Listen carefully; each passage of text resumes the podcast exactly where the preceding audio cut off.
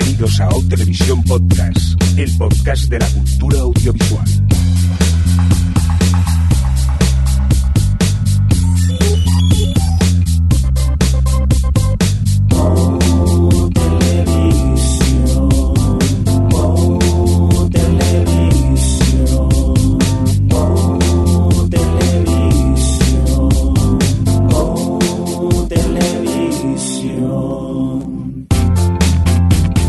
Bienvenidos, bienvenidas a Televisión Podcast, el podcast de la cultura audiovisual. Empezamos nueva edición, la 176, dicha en términos más televisivos, la S08E06. Edición pues eh, fresquita, ¿verdad, Javi? Que hace un poco de frío, ¿no? Buf, pero fresca, fresca. Hay que ver, estamos muy mal acostumbrados. Hace dos días estamos en manga corta y ahora estamos aquí todos medio resfriados Es y, y congelados. Déjame que presente a, a la parte de Madrid, que hoy te he saltado directamente. Hola Adri, ¿qué tal? Hola, ¿Qué- bien, me hace gracia porque esta mañana he tenido misma conversación con un conocido de Canadá y me ha mandado un enlace al tiempo que tienen allí ahora y están en menos 23 grados, así que no os quejéis del frío que hace. Nunca, que- vamos, eh, solo de pensarlo Me- ya... miento, menos 23 grados con un 80% de humedad, así que tela Bo. marinera. como para salir de casa y dar un paseo, vaya tela. ¿Y tú, Alex, cómo estás? ¿Con tanto frío o con menos? Pues con menos. Con menos comparado con Cuatro Can- grados. ¿Sí, ¿Cuánto? 4 grados. Ah, bueno, tampoco está mal, dentro que cabe estos El días. problema es que no me funciona la calefacción y estoy igual que en la calle dentro de casa. Arr. Puede ser que en algún momento se nos quede congelado en medio de la grabación de- del podcast. Si Alex nos responde, no sé si es el Skype o es el, el frío directamente. Oye, vamos a comentar cosillas, porque el otro día eh, se entregaron los premios Bitácoras, a los que fuimos finalistas. No ganamos, se lo llevaron los chicos de La Guardilla, un premio merecido, porque es un podcast muy, muy chulo.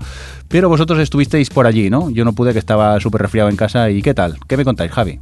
Bien, yo, yo sí que fui en representación de aquí. Yo la verdad me lo pasé muy bien. Un momento que, claro, cuando llevas dos horas ahí de pie, pero bueno, como al final nos dieron de comer y de beber de gratis, pues eso al final eh, compensa. Y la verdad que estuvo bien, estuvo chulo. La, demasiadas categorías quizás. Y la nuestra fue de las últimas, así que tuvimos que esperar bastante. Lo bueno que mm, conocimos ahí también a la gente de Histocast, una gente muy maja también. Sí. Estaba por ahí JJ de Radio Pop Castellano, que subió a recoger el premio de la guardilla. Y bueno, pues en, en- en general, buen rollo así con toda la gente. ¿Estáis de acuerdo? Adri, Alex. Sí, estuvo bien, podían haber puesto unas, unas sillitas, no es por, no es por quejarse. Sí, porque era el rollo, el rollo este moderno, ¿no? De pie, ¿no? Entregar los premios de pie. Sí, encima si hubiesen pululado por ahí mientras los camareros, pues, pero no, hubo que esperar al final para poder empezar a beber. Es que si no, nadie habría hecho caso a los premios. ya, ya no estábamos haciendo mucho caso en general, Pues, pero hubo abucheos y cosas.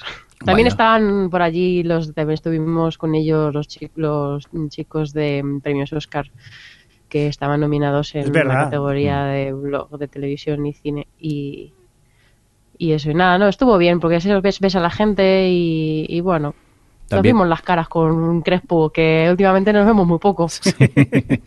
Por cierto, aprovecho también para saludar a Cupa de- del programa de Game Over, del podcast de Game Over, que también él ganó un Bitácoras en la categoría de mejor blog de, de comedia. Sí, Por su cómic, eh, el HTZ. Cómic muy chulo si no conocéis. Dicho esto, vamos a continuar con más cosas. Que estamos, que lo regalamos todo y vamos a hacer un sorteo. ¿Qué es lo que vamos a regalar, Adri? Pues es el libro en el que está basada Masters of Sex. La serie, pues vamos a regalar el, el libro en el que está basada la serie. Y Alex, ¿qué vamos, qué tiene que hacer la gente para intentar conseguir este libro que vamos a sortear? Pues mira, como se acerca el final de año, hemos pensado que nos podéis decir vuestros tres episodios favoritos del año, de la temporada, con el hashtag TopOTV, es decir, Top o HHHTV, por si acaso. Y bueno, nos decís los, vuestros tres episodios favoritos del año, para luego comentarlos en el próximo podcast. Tenéis esto las dos semanas hasta el siguiente programa, donde haremos el sorteo. Muy bien, esto por Twitter, ¿eh? que no lo hemos comentado. No vayáis poniendo hashtags por la calle. Ir poniendo hashtags en Twitter y Javi me ha dicho que le ha encantado, irá investigando todo lo que ponéis, irá recopilando los, los datos y eso haremos el, el sorteo, el próximo podcast, a ver quién es el afortunado barra afortunada ganador de este libro en el que está basada la serie, el Masters of, of Sex. Dicho esto, ¿os parece si empezamos ya con noticias o qué? Sí, Venga, pues vamos a por una super noticia que, vamos, no estaba ni el guion, pero como es noticia de última hora, Adri la ha puesto y creo que está muy contenta de poder darnos esta información. ¿A que sí, Adri? Le he puesto la primera, además. Sí, sí, la como- primera, para empezar. Totalmente. Pues ya tenemos fecha para el estreno de Verónica Mars, la película. Bien. Bien. Que varios miembros de este podcast hemos puesto dinero en ella. Que es vuestra, ¿no? En parte es vuestra, sois película, productores. es nuestra película. Pues sí, va a ser el 14 de marzo de 2014. Y, y bueno, es curioso porque bueno, fue el 13 de marzo de este año, de, de 2013, cuando, cuando Rob Thomas lanzó el Kickstarter para, para financiar la película. Y bueno, pues después de tanto tiempo aquí estamos. En, en- en un principio habían dicho que el estreno de- en salas iba a ser muy limitado, que se iba a limitar a unas cuantas eh, por todo el país así repartidas, pero resulta que la Warner, que es muy lista, ha debido de pensar, pues vamos a ver, por si acaso, da la casualidad de que sacamos más tajada de la que pensamos con esta película, van a hacer un estreno nacional un poquito más decente. Lo que sí es cierto que bueno, que han dicho que dependerá de- del éxito que tenga la taquilla, que dure, que aguante más o menos en, en los cines, pero que en un principio no todavía no se sabe cuántas salas serán, pero que va a ser un estreno un poquito más generoso. Y, y luego, bueno, no sé si- Se van a enriquecer de, nuestro, de nuestra película. a mí me parece fatal, me parece fatal. Yo, si el dinero que recauden va a, a la peli- o sea, a Rob Thomas y compañía que habrán han hecho esto for free y no a Warner Bros, me parece fantástico, pero me parece que no va a ser así. Pero bueno, y bueno, hay un vídeo que ha puesto en Entertainment Weekly, que es la que ha dado la noticia en exclusiva y, y es una especie, una secuencia de, de la película que yo no, no quería ver porque es que no quiero ver cosas, pero al final no he podido resistirme. Y es una escena así bast- bastante Verónica Mars. Y, y nada, y la- yo ya no puedo, ya es que qué ganas tengo de que salga, que por cierto ya nos llegaron las no sé si lo comentamos aquí en algún momento, pero ya nos han llegado, Se ya llegaron las ¿no? En mi caso sí se equivocaron, pero ya la verdad es que han sido muy rápidos y ya me llegó justo hace un par de días la, la correcta. Ujú. O sea que ahora tienes dos. Sí, ahora tengo dos. la verdad es que al final ha salido bien el truque y no me valen, pero o si las junto las dos, a lo mejor sí. Oye, pues mira, me alegro de esta noticia. Yo luego a ver si veo el, el- el vídeo, la escena, que no me ha dado tiempo de, de verla, más que nada porque es que hará que dos horas que ha salido esta noticia. Y Sí, bueno, sido- súper actualidad, teniendo en cuenta que luego tardaremos quizá un par de días en publicar el podcast, pero bueno, ahí está, que ya tenemos fecha de estreno para la, eh, la película de Verónica Mars. Por cierto, pequeño punto que no está en el guion, que digo yo también, que es que van a estrenar la segunda temporada de House of Cards el 14 de febrero en Netflix. Y también me parece que el 14 de febrero se estrena la segunda temporada de Le Revenant. Ay, a ver que, a ver si siguen, que me dejaron muy intrigado con ese final un poco, un poco raro. Pero bueno, que la serie es una gran serie, que siempre lo hemos dicho aquí en el podcast. Vamos a continuar con más cositas. Javi, eh, mm, anuncios de retirada del mundo de la interpretación un poco, a mí me han dejado un poco chocado. Porque, Sí, pero yo creo que tiene truco, amigo. sí, Ahora vamos a comentarlo. En este caso tendríamos que cantar todos Winner, winner, winner, winner, winner, winner, winner. no hagas spoilers de Sí. cierta serie de animación. Bueno, bueno, no vamos a hablar más del tema. Eh, sí, os acordáis, el hace no mucho tiempo estuvimos hablando sobre, en No Televisión hicimos una encuesta sobre el personaje más odioso de la televisión. ¿Os acordáis quién ganó?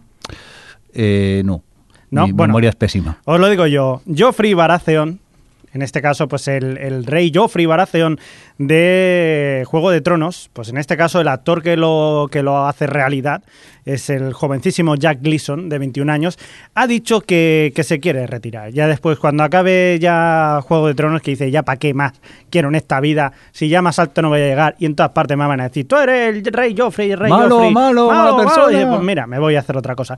El caso es que ha dicho que mm, lo acaba de decir justo cuando ha venido de un viaje con una, con una ONG, en este caso en un viaje solidario a Haití, y ha dicho que, que, bueno que después de ver esto, pues eh, pues, que, que- bueno que le parece que está harto ya, lleva desde los 10 años actuando y que cree que este ritmo de vida no le favorece a él y que sí que quiere hacer cosas para el resto de la gente. Bueno, pues eh, ya veremos. A mí me parece que él eh, dice que se va a involucrar con esta ONG o no sé si esto es una forma de anunciar o hacerle publicidad a esta ONG. En todo caso, no me parece mal lo que acaba de decir este muchacho y que demuestra que el actor va mucho más allá de lo que es el personaje. Yo creo que se ha cansado de que le escupan por la calle. Sí. También puede Mira, ser. es que Estaba pensando lo mismo. Que hago cosas buenas, joder. Es que tiene que ser duro, ¿eh? Porque Sí. la gente normalmente no le cuesta diferenciar a veces entre actor y, y- y personaje. ¿Tú te imaginas que Ya. está ahí en, en Haití construyendo una casa para la gente y de repente, bueno, ¿y, y, ¿y tú qué haces? No estoy haciendo una casa. ¿Tú qué vas a hacer una casa? Yo Baratheon, quítate, baja de ahí. ¡Maldito! La verdad que, que sí, que el chaval está un poco marcado por el, por el papel este que, que hace en Juego de Tronos. Vamos a continuar. Ya que estamos, Sí. no, que ya que estamos, que, que os está pareciendo el episodio doble, bueno, será triple de South Park. De South Park. Buah. Mm, Impresionante. Sobre Grandioso. todo, el, el primero me gustó, pero es que el, el segundo, yo iba en el es tan tren. épico. Iba en el tren camino a el Alicante. Jordi- Sí. Ah, perdón. No, Di, no, di. di, di. No, que iba en el tren camino No. a Alicante y me entró un ataque de risa horrible y vamos. Lo que sí que debe- tiene un problema, que es que hay un momento en el episodio que sueltan un spoiler de, la, de lo que será la siguiente temporada, que aparece en el libro y no sal, de momento no ha salido, que, que, bueno, si no estás muy al tanto te lo puedes... eh, se lo puedes Pero yo creo que a lo mejor incluso ni te lo tomas en serio porque lo dice ahí con varias cosas, pero sí, Sí. es cierto que tiene ahí un buen, un buen spoiler. Eh, yo creo que está bastante divertido tanto por la parodia que hace de South Park como con todo lo del Black Friday y, y Y la, la guerra X- esta de consolas, Sí, sí, Xbox y PlayStation. Y es que el otro día me vi, me vi el, que ya lo habéis comentado vosotros, el episodio este en el que, que es como un documental de 40 minutos en el que te cuentan cómo hacen la serie los creadores de South Park. Y claro, ves eso, que la hacen en, seis días y, y que por eso pueden mantener tanto el- la cercanía con la actualidad. Y, joder, tiene mérito que haciéndola tan rápido les salgan episodios como estos. Yo creo que cuando mejor funciona es cuando hacen, pues esto, trilogías, como el de hace unos años, el de Imaginación Lan, este, que también les salió, les salió estupendo. ¿No? Es cuando mejor funcionan, cuando hacen así varios episodios juntos. Yo tengo muchas ganas de ver el, el tercer episodio, que de momento con el tema de, de Acción de Gracias eh, no lo dieron la semana pasada, creo que lo dan eh, mañana mismo, que Esta es semana, jueves. sí. No, me lío, bueno, que en breve lo tendremos ya disponible. Adri, ¿querías comentar alguna cosita?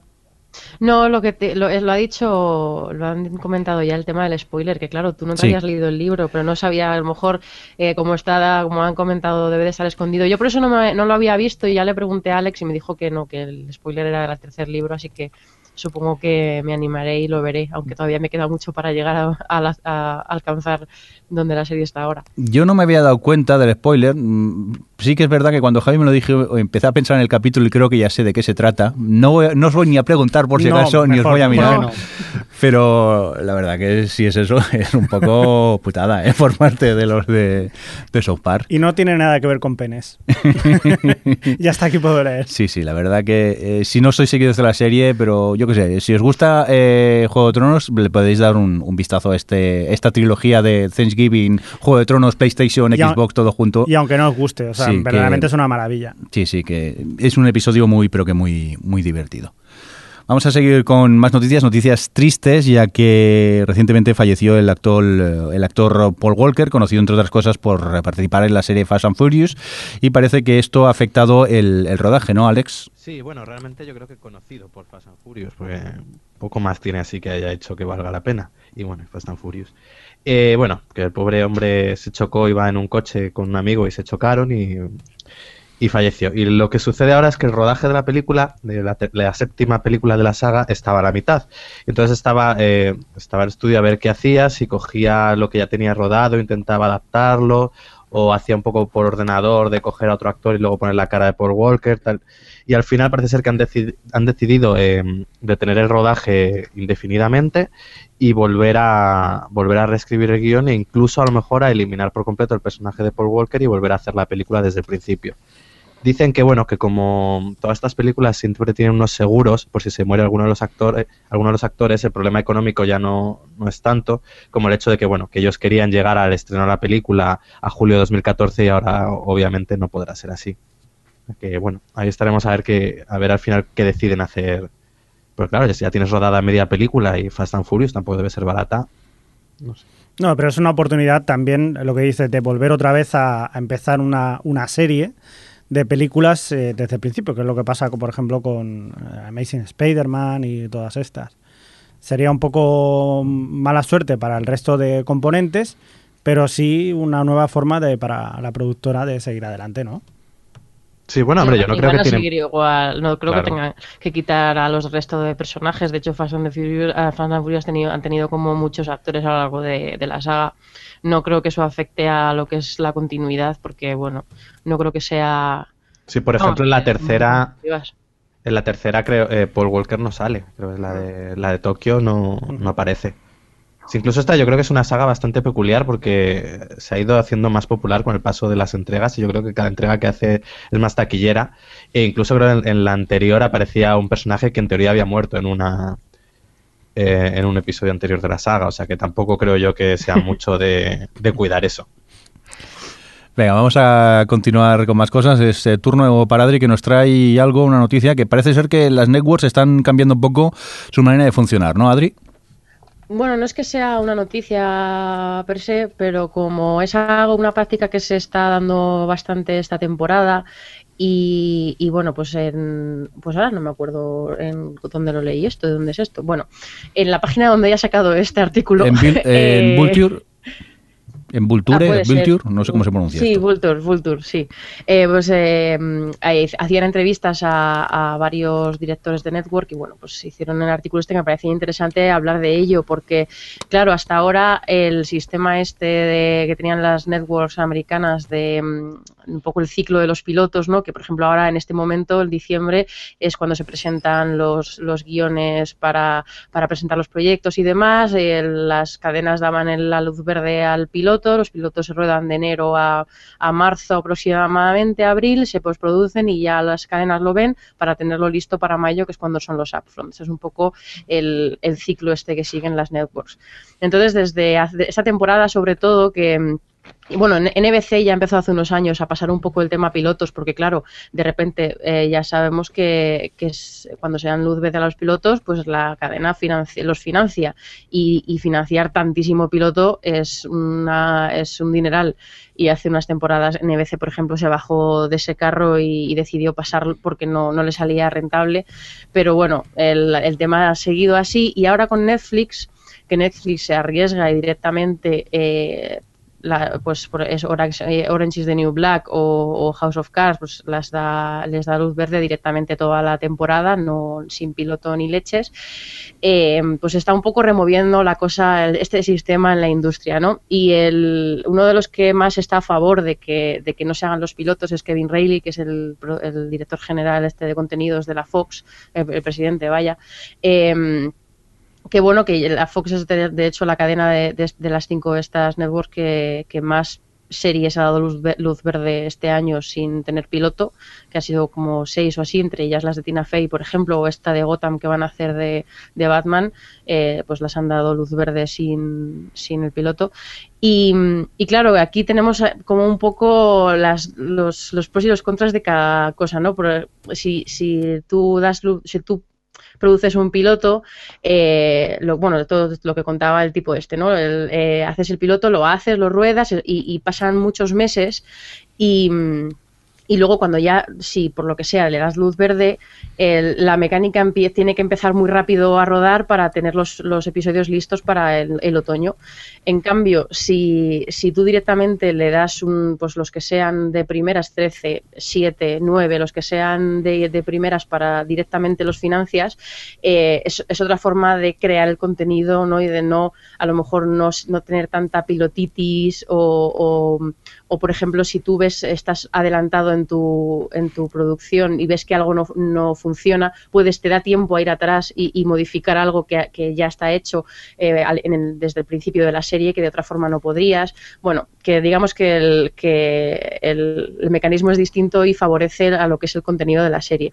Pero claro, eh, el tema del piloto, o sea, el tema de los pilotos es que es cuando tú pagas un piloto, aunque sea mucho dinero pagar mucho, solo pagas uno y si la y si no te gusta, lo puedes echar a un lado. Si, si tú pagas una serie, una temporada completa, luego la emites y es un fracaso, te la comes con patata. Pero bueno, también es cierto que es, es programación que puedes meter en cualquier sitio, aunque sea en una tarde floja y sigue, bueno, pues de alguna forma la puedes rentar, pero, pero bueno, que están ahí como las dos polos, pero parece que, que la cosa está un poco yendo a esta, hacia ese lado del intentar prescindir un poco de los pilotos, que al final también para la industria, no sé yo, y ya me callo, eh, si es... Eh, porque claro, los, el hecho de que se produzcan tantos pilotos y se acepten tantos proyectos también favorece que haya más variedad, favorece la entrada de gente nueva eh, y, y, si de repente con lo, con lo poco arriesgadas que son las cadenas, que se ve con el tema de los remakes y demás,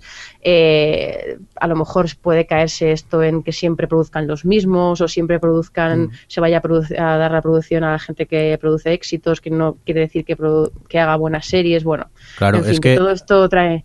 Sí, a mí me- me preocupa una cosa que es que eh, el tema de los pilotos eh, da trabajo a muchos actores y hay actores que sobreviven simplemente por el hecho de hacer pilotos. Escuchaba, es que no recuerdo, creo que era Jorge García eh, en el podcast de Ricky Lindholm, eh, que es una actriz que habla con actores y te cuenta más o menos que su carrera, cómo, qué han tenido que hacer para llegar a donde están. Él lo, comentaba que eh, hizo un piloto y con esto pudo sobrevivir un año, con lo que le pagaron con el piloto más o menos mal vivir, pero con eso podía tirar. Y claro, eso también hará que muchos actores las pasen bastante canutas y empiezan a dejar el tema de pilotos, porque eh, no sé cuántos pilotos se pueden llegar a rodar en, en un año cuando es temporada de pilotos, pero claro, son muchos actores que tienen la posibilidad de trabajar al menos durante ese, ese tiempo. Claro, y luego también está eso, un poco lo que ha comentado Adri, del hecho de que al final eh, las cadenas se fiarán de cuatro personas, es decir, será rollo, eh, cada cadena tendrá sus cuatro showrunners gordos a los que le encargarán todas las series, porque dirán como un poco sobre seguro, es decir, Fox dirá, mira, JJ, eh, bueno, Bad Robot, hacedme ver las series, en los otros lo mismo. Yo creo que ahí también puede suceder un poco eso, que se cree ahí los mismos sean siempre los mismos que hagan las mismas series. Pero también es cierto que si tú vas a dar una temporada completa, prefieres dársela a alguien que ya te ha demostrado que no solo te ha hecho una buena serie, sino que puede llevar sacar adelante una serie. ¿Pensáis que esto Sí. puede hacer que las cadenas no se arriesguen? Que sean bastante Pero- mm, estándares a la hora de hacer pilotos, que siempre te hagan lo mismo, lo que saben que eso, funciona. Eso serían las mayores. Yo creo que la- las pequeñas, quizás las más independientes, sí que podrían arriesgarse y quizás se puedan llevar ver. por ahí. Pero aquí hablamos de esas. Estamos estamos hablando de networks. networks, claro, las, las, los- las cadenas de cable mm, funcionan con otro calendario, o sea, con otro, otro sistema totalmente distinto. Ellos también están en un ciclo, también, también utilizan el- los, los pilotos, pero digamos que ellos eh, les presentan un proyecto, les gustan, financian el piloto, les gusta y dan luz verde a la serie en cualquier momento del año. No están dentro de este ciclo eh, en el que están las networks por el tema de, de publicidad y demás. Entonces, las las cadenas de cable van a su bola y por eso se pueden arriesgar más y se pueden arriesgar más también porque tienen otro tipo de público y no están tan pendientes de las audiencias. Pero las networks, claro, es un poco eh, pescaría que se muerde la cola, porque crees que arriesgarán menos. Por una parte están arriesgando más, porque están dando la confianza a una serie de golpe, en plan, bueno, confío en esto, te, te doy luz verde, confío en que me vas a dar un producto bueno y que me va a funcionar. Y, y y por, un- por una parte me estoy arriesgando por ahí, pero por otra es lo que decía Alex, eso que si al final le acabas dando las series, las series a los mismos, el mercado como se, que, que se va a cerrar mucho, ¿no? Aún así, creo que este año hemos tenido un buen ejemplo ya con todas estas miniseries que han ido saliendo, que algunas han funcionado, como Under the Dome, que esa sí ha funcionado, pero ha habido luego fracasos como, por ejemplo, Host Hostages, como sería, o, o esta otra obra de Drácula, que eran esos proyectos que ya estaban cerrados, que habían mandado eh, todo y que luego, por ejemplo, Hostages tenía unas audiencias horribles y hayan tenido que estar emitiéndola porque, bueno, ya la tenían hecha, pues nada, Sí, pero tiras Sí. adelante. O sea, que eso también Pero está eso- bien. Eso es otra cosa. Claro, sí, está bien, ¿no? Esas, esas dos yo sí que creo que tuvieron piloto.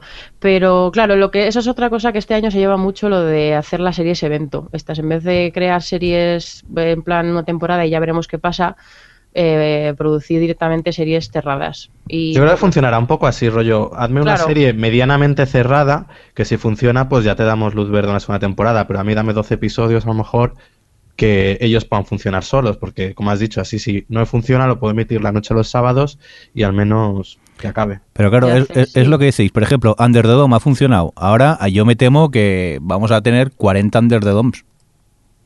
Que bueno, a pero es que eso ha pasado toda la vida, eso independientemente de, de, de todo esto. O sea, eh, Lost, pues a los dos, los tres siguientes temporadas perdidos por todas partes. Forward, Eh. Modern Family todavía tenemos, todavía cada año colean eh, todas las que intentan ser Modern Family. Eh, eh, es- mujeres o sea, es que al final todos los éxitos eh, generan tendencias. Eso es independientemente del modelo de la televisión. Y ahora, sobre todo, que ya lo vemos que es que es el, la tendencia de ahora es el remake. Y eso un que está funcionando muy bien, ¿eh? Está, vamos, los remakes que se están haciendo todos estupendos, ¿eh? Unas audiencias, vamos. Venga, Sí, pues, es lo que pasa con la tele, que nunca sabes. ¿cómo funciona cómo el, el tema? Venga, vamos a continuar con más cositas. Nos vamos a por hablar de tetas y culos y también de cine, ¿no, Alex? Pues sí, nos pasamos a hablar de la película de las Navidades, porque además eh, la estrenará en España el 25 de diciembre. Muy apropiada O sea la fecha. Adri, ya sabes, nos vamos después de la comida familiar a ver Ninfomanía.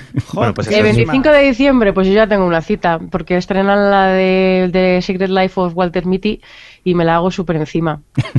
Pero bueno, podemos, podemos hacer sesión doble. Es, es que era un poco por sustituir Los Miserables del año pasado por Ninfomania, que a mí me parece un Muy buen navideña. cambio. Sí. Pero a ver, ¿qué Bueno, versión pues- vamos a ver? ¿Qué versión vamos a ver? Eh, pues ahí está, el, en Infomania llegó Las Montrier, la acabó y dijo, bueno, ya tengo mi película, cinco horas y media. Y fue un poco como, bueno, a ver qué hacemos con esto, porque cinco horas y media son inestrenables ahora mismo. Entonces salió y, eh, la propia la productora y dijo que iba a distribuir internacionalmente una versión de cuatro horas que se dividiría en dos películas y en principio dijeron que esa era la versión de Las Montrier. Luego se ha conocido que no, que es una versión de una montadora, de la montadora de Las Montrier, como de la amiga de Las Bontrier, que la así remontado en cuatro horas para poderla estrenar internacionalmente. Y que hay una versión de cinco horas y media, que es la que es realmente de Las Bontrier, que incluye más sexo explícito, que es la que en principio parece que iba a distribuirse en DVD y festivales, y que ahora han dicho que no, que también se estrenará después de la versión de cuatro horas, también seguramente se distribuya en cines. Me estás diciendo que hay una hora y media de sexo explícito. Hombre, eh, esta película lo que tiene, la particularidad que tiene es que, bueno, que Lars von cuando la empezó a hacer era quería mostrar eso sexo explícito y para ello cogió a actores conocidos y luego a actores porno que iban a ser un poco los dobles para las escenas, pues eso, las escenas de sexo de verdad. Eh, la versión que en principio se va a estrenar, la que va a estrenar Golem aquí en España, el, es eso, es una que va a durar cuatro horas, que tendrá sexo, pero parece ser que no tanto. No sé, habrá que ver. Yo tengo bastante ganas de ver esta película. El tráiler- qué nos sale Lars von Trier. ¿Lo habéis visto el tráiler? ganas no es la, lo que diría. Curiosidad. Mm, Ay, pues yo sí, yo bastante ganas. Cuatro horas. Bueno, pero vamos a verla en dos partes, es decir, dos horas y dos horas. Pero una es el 25 de diciembre y la segunda parte creo que es el 24 de enero o por ahí, al mes siguiente. Y no sé, tengo curiosidad. Y luego eh, hoy, eh, mirando, me ha salido una noticia que me ha hecho bastante gracia y era que en un cine de Florida, eh, en la proyección de Frozen, antes de empezar, le han puesto a los niños el tráiler de Ninfomania. Así un poco por equivocación, claro, se han debido de quedar los padres. Tú llevas a tu niño a ver Disney y de repente te meten el tráiler de Ninfomania, que además el propio tráiler ya tiene sexo explícito. Y detecto que, papi, esto es el corto de Disney de antes. de sus películas. Mira, papa, un ojo. Sí, sí, hijo, es un ojo lo que ves. Sí, sí, sí. Vaya, vaya tela con el tráiler también. Venga, vamos a continuar con más cositas. Es, eh, os voy a hablar ahora de, bueno, del otro día pudimos ver el capítulo especial 50 aniversario de Doctor Who, el Doctor Who, The Day of the Doctor, y comentaros pues que ha, triunfado mundialmente. Y por ejemplo, ha triunfado muchísimo en Estados Unidos. Serie inglesa mítica que allí es normal que se pare el país para ver Doctor Who. En Estados Unidos la gente la iba viendo, pero bueno, es que con este episodio han llegado a verlo pues eh, 2,4 millones de, personas. Vieron a las 3 de la tarde cuando se emitió. Y luego juntando las reposiciones tuvo un total de audiencia de 3,6 millones de espectadores. La verdad que ha sido todo un boom este capítulo de Doctor Who. No sé si lo visteis. Adri, tú seguro que sí, porque lo viste con, conmigo y más gente. A Alex, eh, ¿tuviste la oportunidad de verlo? Sí, me lo, me lo vi, aunque no he visto la sexta y la séptima temporada. Dije, vamos a ver el, fin, el 50 aniversario. Pero no pudiste resistirte y, y lo viste. ¿Y qué os pareció? Eh, ¿A ti, Alex, te gustó o qué?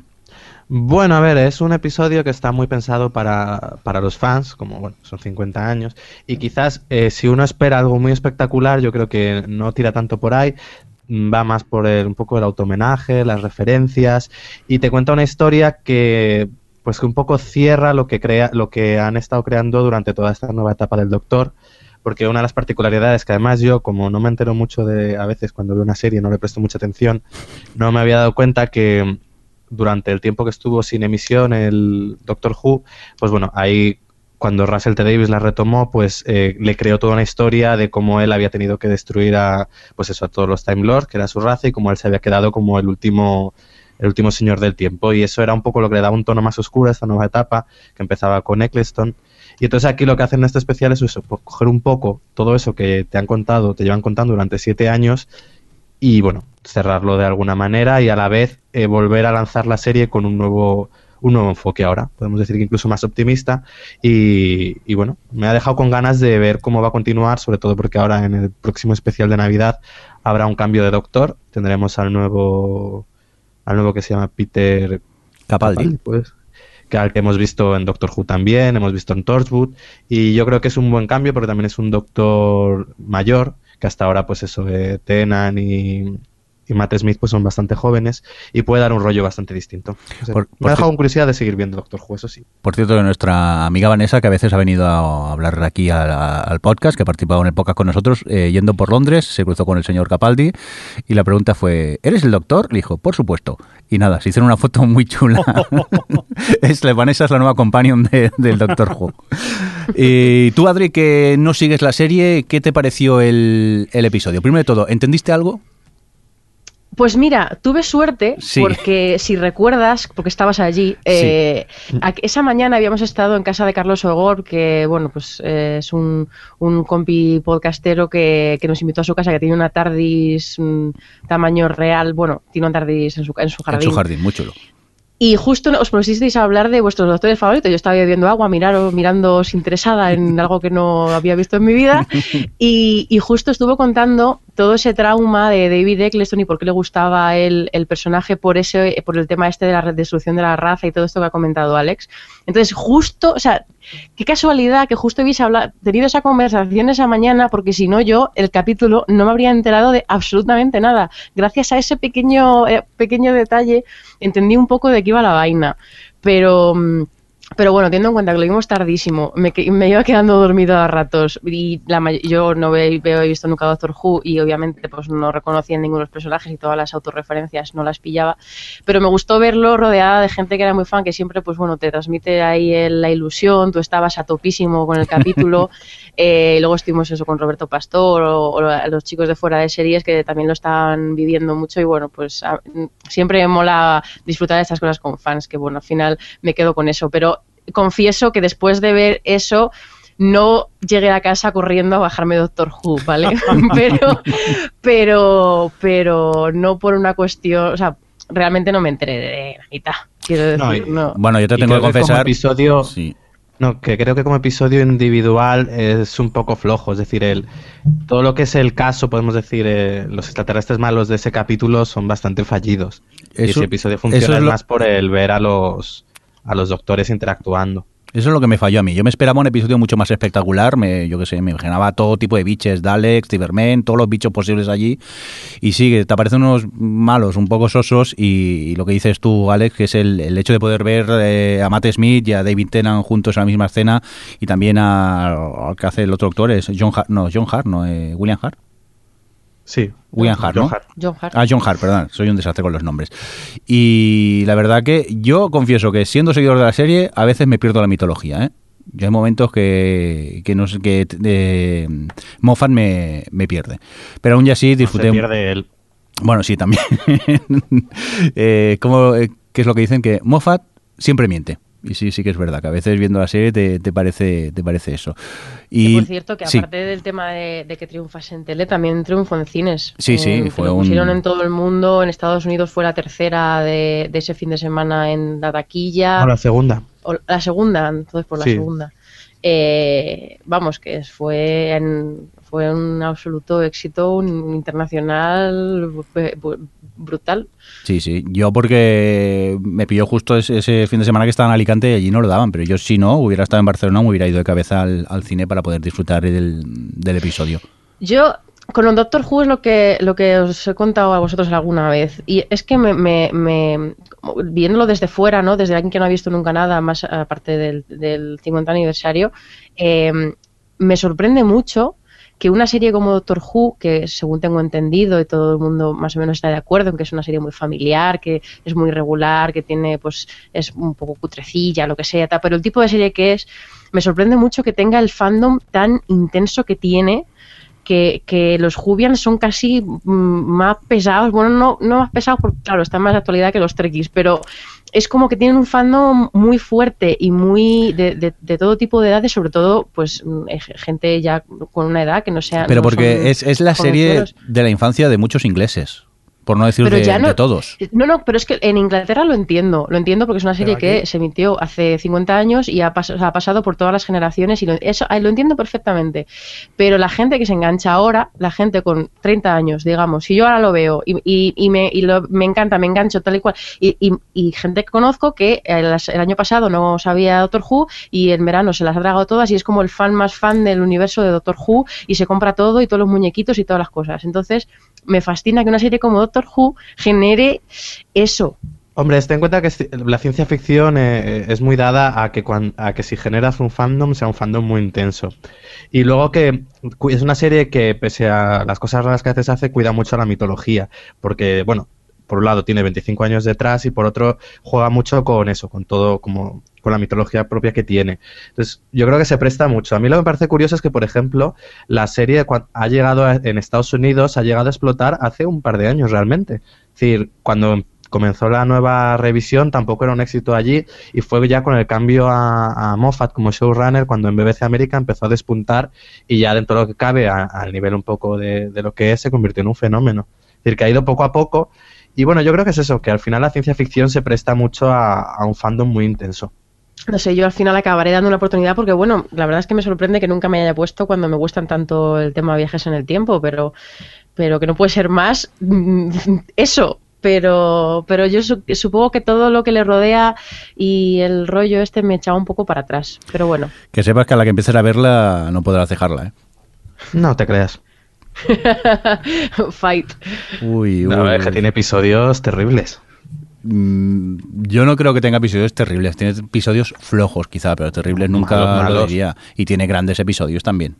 Sí, sí, eso sí. La gran mayoría son grandes. Yo, bueno, es igual. No vamos a entrar en esta discusión. Vamos a Fijaros- continuar. pero fijaros, Sí. es, no, es que fijaros la- la capacidad que tiene, o sea, sí, de generar el fandom que yo conozco.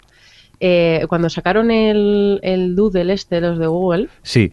¿jugasteis al Doodle? Sí, Sí, pero me mataban. Pues, a mí pues, también. bueno, a mí me costó pasármelo la vida, creo que tardé como 20 minutos en pasármelo todo, pero eh, cuando llega a la, a la fase esa del, de que hay una especie de mm, cementerio, yo sabía que lo que me estaba pensando, pe- persiguiendo era un Weeping Angel, ¿vale? Lo sabía y no he visto la serie en mi vida. Eso es lo que hace el fandom de Doctor Who. No sabéis lo que os perdéis si no la veis. Yo no insistiré más, pero verla, verla, verla. Venga, vamos a continuar con más cositas. Proyectos y avances tienes por aquí, ¿no, Adri? Bueno, pues por contar así unos pocos nuevos proyectos que hay para, para el próximo año, HBO ha sacado el segundo tráiler de una serie nueva, Looking, que no sé si le hemos mencionado aquí en algún momento, pero es la que todo el mundo habla como la versión masculina de Girls, que a mí me parece totalmente un error No. eh, venderla así, No porque. No. gente como frescos, como ya que me mencionas Girls, ya no... Además que es- me parece una comparación un poco aleatoria, pero bueno, el caso que nos llega el 19 de enero y es una es una comedia, bueno, una comedia. No, es un drama. Es, es un drama, pero es de 30 minutos, ¿no? Entonces sí, pero es me como refiero que que no, no lo vende como comedia. Sí, no, lo que iba a decir, que Pues es una como comedia ves- de formato, me refiero, son 30 minutos y es, bueno, el día a día de, de tres amigos gays en San Francisco. Uno de ellos es Jonathan Groff, por cierto, que es el, uno de los que aparecía en Glee. Y, y bueno, pues nada, hemos, eh, no habéis tenido oportunidad de ver el tráiler. Que a mí, me, más que a Girls, me recordaba por el rollo del tráiler a esta serie de HBO también, How to Make It in America. Sí, Solo que cambiando Nueva York por San Francisco y bueno, y que aquí los personajes son gays, pero yo creo que tiene más ese rollo. Ye- eh, Yo creo que será, eh, porque How to Make It in America era más, eh, sí que tenía un poquito más rollo cómico por una de sus tramas, pero sí que a mí me ha recordado a eso y me ha llamado bastante la atención el, el rollito que tiene el tráiler. ¿Lindo? Yo he de decir que afortunadamente no me recuerda para nada a Girls, porque yo cuando estuve leyendo y todo el mundo la comparaba con la versión para gays de Girls, ya me echó para atrás y, y yo seré un poco simple, pero me recuerda a mí a, a- a Queer as Folk, pero en vez de Pittsburgh, en este caso es un grupo de amigos gays de, de San Francisco. Y lo que he visto en el tráiler eh, me ha dejado con ganas de ver el, el piloto. Yo creo que el tono no, no va a ir por el tipo de Queer as Folk. Y espero que no, porque Claro, menos la yo- versión americana no me gustó nada. La inglesa sí está mejor. Pero yo creo Yo que no. offline he machacado un poco a mi lindo por decir eso. Sí. Pero, pero sí, a mí tampoco me parece que vaya a ser el mismo rollo Sí, puede ser. Yo ya os digo, sí, ha sido un, un símil muy simple el, el que he hecho simplemente para alejarme del, del, del que se parece a, a Kells, que es que yo cuando en el guion que tenemos lo pusisteis ya me echo para atrás y aquí tengo ganas de, de ver el piloto a ver cómo, cómo está la serie. Javi, no es que va si... a compartir además día de emisión con Girls, porque será los domingos y irá después Sí. de Girls. Uf, el pack, genial. Yo he visto el trailer, lo que pasa es que como no sé inglés, he visto gente hablando, entonces para mí podría ser eh, la casa, o sea, el ala oeste de la Casa Blanca, porque me enteraría igual. O sea, que yo no cuento. Hablan más lentos, ¿eh? No hablan tan, tan rápido, Javi. Venga, pues vamos a continuar con eh, series que vienen, ¿no, Adri? Sí, pues mira, otra justo que también se van a, se va a emitir los domingos, pero a partir de febrero en NBC, NBC, es Crisis, Crisis, un thriller que está protagonizado por Gillian Anderson y Devon Murloni, que, mm, que bueno, pues eh, es una de estas, básicamente eh, son agentes del FBI y de la CIA que tienen que investigar un secuestro de un autobús escolar donde eh, en el interior iban hijos de gente importante, en plan de políticos, diplomáticos, empresarios y demás. Y, y, bueno, al parecer esto es una de estas series que han planteado como un inicio, o sea, como una especie de serie semicerrada. Y, esto se va a estrenar junto con, con Believe, la nueva serie de, de JJ esta que tiene con Cuarón. Y bueno, no sé, eh, se, ha- hablado bien de los screenings que, que han hecho del piloto de la serie, pero hace unas semanas sí, eh, hay que recordar que la producción paró porque decidieron como frenar un poco para corregir un- el rumbo de la serie. Cosa que normalmente no suele ser buena señal, pero bueno, a lo mejor puede ser lo contrario, nunca se sabe, a lo mejor lo arreglan bien. Pero, pero no sé, a, a mí el tráiler la verdad es que me ha dado buena espina, ya Gillian Anderson, ya mm, con eso ya tengo un motivo para ver la serie. Y si de verdad es un thriller cerradito y tal, yo creo que puede ser interesante el punto de partida. ¿Qué os parece? Yo es que el, el- el problema del tráiler que puede ser una fantástica serie como el truñaco más grande de, de la historia. Tampoco es que te cuenten mucho. Como todo. Es el típico thriller de estos de emoción, ay, pero luego a ver cómo deriva. No sé, de Blacklist también pintaba bien un poco el tráiler, pero luego a mí personalmente no me echó bastante para atrás. Pero no puedes negar que la premisa es chula. O sea, está bien. ¿no? Claro, a Sí, mí la premisa Blacklist está me muy bien, parecía pero- que iba a ser muy bla, pero esta la premisa está, está interesante. Y sale Gillian Anderson ya, solo Sí, por eso hay eso, que verla. Eso ya es un punto Esta a mujer que ha mejorado con el tiempo, ¿eh? También sale la típica chica rubia del FBI. O sea, que tiene todos los ingredientes. Venga, vamos a continuar con más cosas. Nos vamos a por un poco de cine, ¿no, Alex? Pues sí, vamos a, a uno de estos futuros proyectos que se han anunciado. No está confirmado, pero bueno, ya se habla de que el guionista David S. Goyer, conocido Uh. por... Bueno, no, hombre, es guionista de, de Batman, ¿no? Entre ellas. O Seven, de Batman, de Man of Steel, todas estas películas de DC. Pues ha comentado que le apetecería o que quiere adaptar el cómic de Sandman, de Neil Gaiman. Pues bueno, esto a ver qué sale de aquí, porque bueno, en principio es un proyecto y que le gustaría contar con Joseph Gordon-Levitt. Y bueno, de primeras puede ser interesante, pero también es cierto que Sandman es tiene tela a la hora de adaptar. Yo me- no me he leído, me he leído creo que son los dos primeros volúmenes, tengo que seguir con él. Me parece interesante, pero no sé yo aquí cómo que saldría de una adaptación. Habría que ver quién la dirige. Muy bien, pues más noticias, va de cine. Pues mira, y ahora con noticias chorras de estas que van saliendo, por ejemplo, eh, se ha estado hablando mucho de, bueno, la nueva, la peli del hombre hormiga, sobre el casting, y bueno, pues se decía de que podía ser Paul Rudd, eh, también se hablaba de Joseph Gordon-Levitt, de Rashida Jones, pero bueno, ha salido el director, Edward Wright, y ha desmentido los rumores y dice que por ahora no hay nada confirmado. Luego también se ha anunciado otro reboot, uno de estos que, pues, que vienen un poco pronto, da la sensación, aunque ya ha pasado el tiempo, que es de la película de la momia. Va a volver a, va a haber otra nueva versión que se estrenará en principio a- en abril de 2016 y que bueno, eh, va a ser un reboot, pero no va, esta vez, en esta ocasión se va a adaptar en el tiempo presente y será con nuevos personajes. Pero ¿cuántos reboots han hecho ya? Sí, es decir, no, a- la otra era eso, en los años 20 y esta no, esta va a ser actual. Es decir, que des- pues yo qué sé, despertarán la momia de un museo y pasará Te, eso. El te han tocado lo que no debían, ¿no, Alex? No, bueno, a mí el- la momia me entretenía, me, me divirtió mucho, pero no sé, tampoco me parece intocable. Lo que ocurre es que es eso, que hace cuánto que se estrenó, 15 Quin- años. 15 años, Sí, está 12, 15 reciente. años, una cosa así. Dios, cómo pasa el tiempo. Yo pensaba que hacía mucho menos. Qué mayor esto. No, no, yo porque yo recuerdo que era un chaval cuando vi la primera. Pero vamos, que no sé, hacer un reboot. Bueno, esta está dirigida por Len Wiseman, ¿no? Eso parece. Pues, Eso parece. O que, sí, eso en teoría. es el que está... Pues ya sabemos quién será la actriz. Bueno, no, no, él estaba contratado, pero luego abandonó el proyecto y ahora el que lo ha cogido es el director de, de la película esta de Mamá. Venga, vamos a por otra noticia que esta tiene introducción y todo. La noticia Star Wars. de la semana.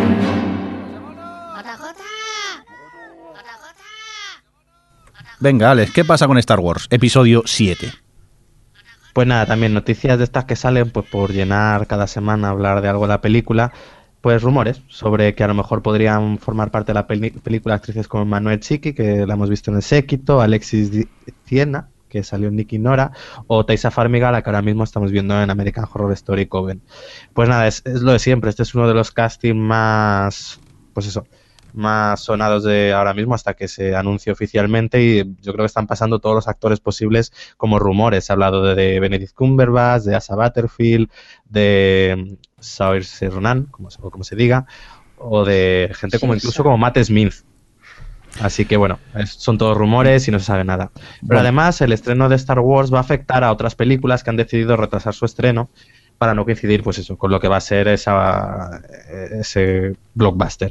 Y una de ellas es la adaptación al cine del videojuego Warcraft. Van a, pues, van a hacer una adaptación que en principio iba a estrenarse en 2015, pero van a retrasarla hasta 2016. De esta, de, de esta adaptación de Warcraft tampoco se sabe mucho. Se habla de que a lo mejor eh, estará protagonizada pues, por Travis Fimmel, a quienes se ha podido ver en Vikings, y Colin Farrell, pero lo mismo, son pelis que aún le quedan bastante para, pues, para salir. Que al final, no, no sé si lo hablamos aquí o no, eh, que estaba la, estaba la productora que pedía más tiempo para hacer la, la séptima de Star Wars y demás, y Disney decía que no, y al final cedió un poco y llegaron a un punto medio y la habían dejado para cuándo era, para diciembre de 2015. Para el 18 de diciembre de 2015. Vale, joya, 18 de diciembre, ya es como Sí, ya está la fecha. que, toca pelotas solo de Disney, leches. Pero bueno, es algo así como decir, no os atreváis a estrenar nada de aquí a- al siguiente mes porque os vamos a, a devorar. Totalmente. Si es que, ¿cuánto hará esta película en su estreno? Pues veremos. Eh, ya parece que no hay límites para nada. Ya mira, mira la que ha, la que ha montado los Juegos del Hambre en llamas, a pesar de no ir, de ir sin 3D y tal. Ya Hoy cuando, cuando se estrenen Los Vengadores 2, Avatar 2, es que esos van a ser, van, van a ir destrozando las taquillas. Sí, sí, el Sí, cine está en la, crisis. la- la típica noticia de se bate el, el récord de. Pss, es como. pff, perdona, eh. sí, sí. Hombre, por otra parte- noticia no- Por otra parte, es fácil, re- eh, pues eso, eh, soltarse o, o que cada vez se, se batan más récord de recaudación, teniendo en cuenta que cada vez sube más el precio del cine. Entonces, si más o menos Sí, sigue yendo pero- la misma gente, esas listas de, de récords se suelen hacer siempre ajustadas a la inflación. Entonces eso como que nivela un poquito las cosas, pero vamos, sobre así que es verdad que las películas de ahora tienen ventaja por otras cosas como, como lo del 3D o por ejemplo en el caso de los Juegos del Hambre le, le ha ayudado mucho el tema del IMAX, por ejemplo.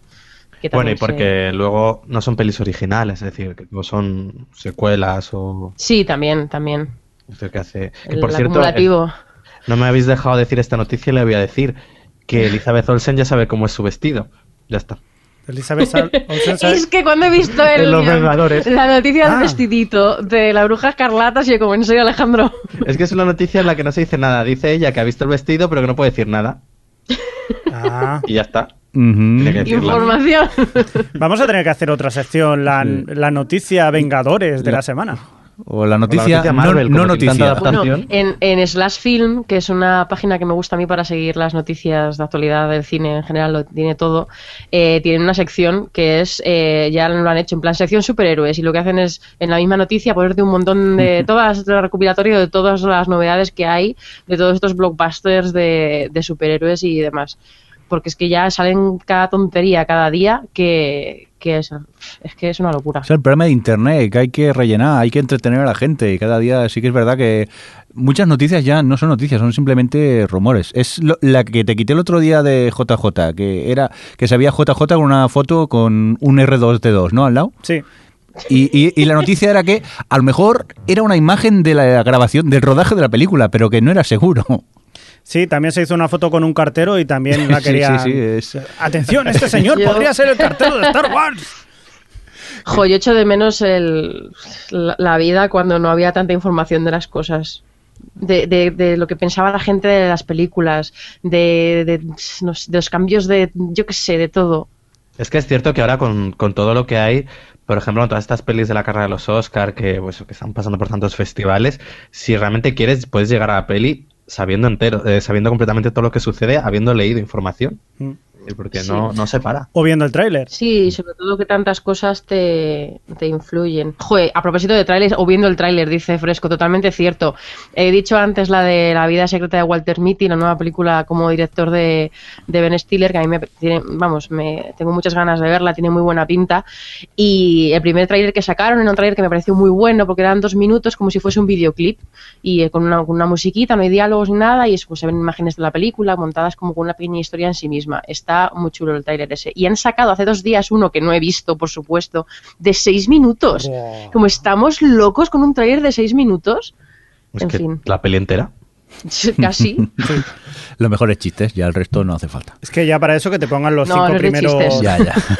Que para eso que te pongan los cinco primeros minutos de la película y, y ya está. O sea, ya puedes saber más o menos por dónde van los tiros o puedes tener unas imágenes, pero que no te pongan, es que algunos que te ponen ya directamente imágenes del final. Pues no lo veáis. Como Avatar que hizo el estreno de sus 12 primeros minutos.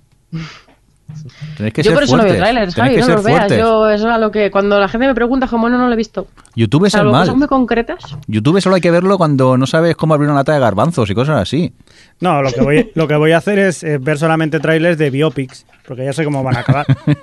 bueno, no sé, que Hollywood a lo mejor te cambió al final, ¿eh? Ve con cuidado. Oye, vamos a hablar un poco de televisión y parece ser que el becario de Fox salía un poco con las cintas con eh, Almost Human, ¿no, Adri? No, Sí, perdona, sí, perdona. porque- Holmos Human. Almost Human, perdón. Me la has quitado, me la has quitado. Eh, sí, resulta que hemos estado viendo los capítulos desordenados de Holmos Human. What? Es esta, What?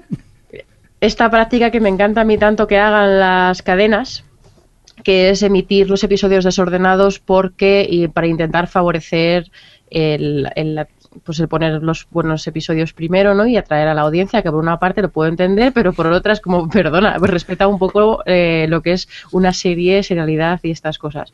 Bueno, pues sí, el caso es que, que se descubrió que, que, mm, que se han emitido los episodios desordenados, la gente empezó a preguntar si esto estaba afectando a la, a la serialidad de la, de la trama. Claro, yo decía, yo cuando escribí sobre esta serie en Vallatera, como, jo, es que me ha parecido guay que no se tomen tanto tiempo para, para rollos de desarrollar la relación entre ellos y ya en el segundo capítulo tengan el buen rollo que funciona y ya está, porque me parece guay que hayan dejado de lado eh, la super mm, eh, conspiración que habían planteado en el primer capítulo porque eh, de momento no interesa y es mejor que hagan capítulos cortos, chu- eh, conclusivos chulos para enseñar el universo y todo resulta que es porque estaban desordenados los capítulos.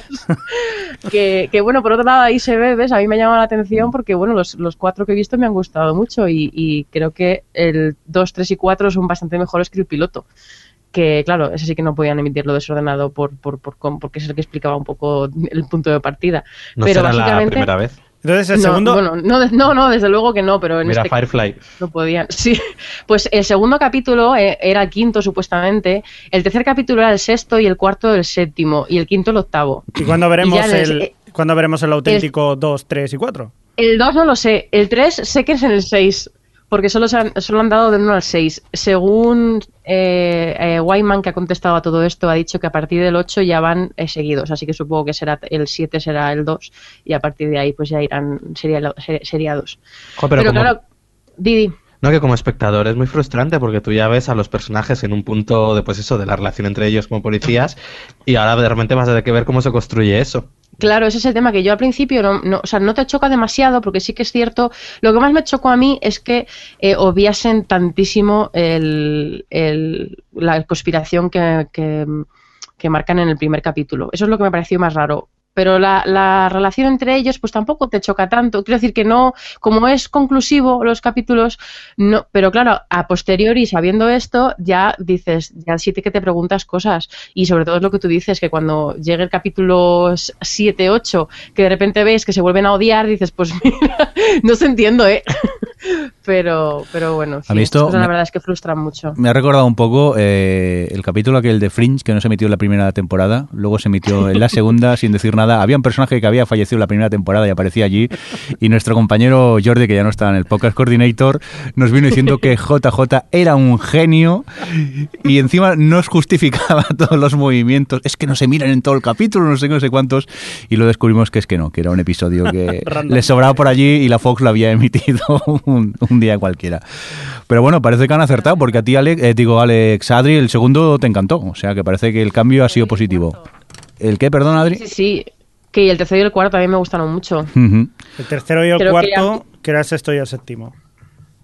Pues yo no, exacto. yo no sé si esperarme ya, porque me quedé en el primero. Digo, no sé si esperarme y verlo en el orden correcto o, o me arriesgo de Yo me lo ver en el vería orden. en este orden porque así te enganchas.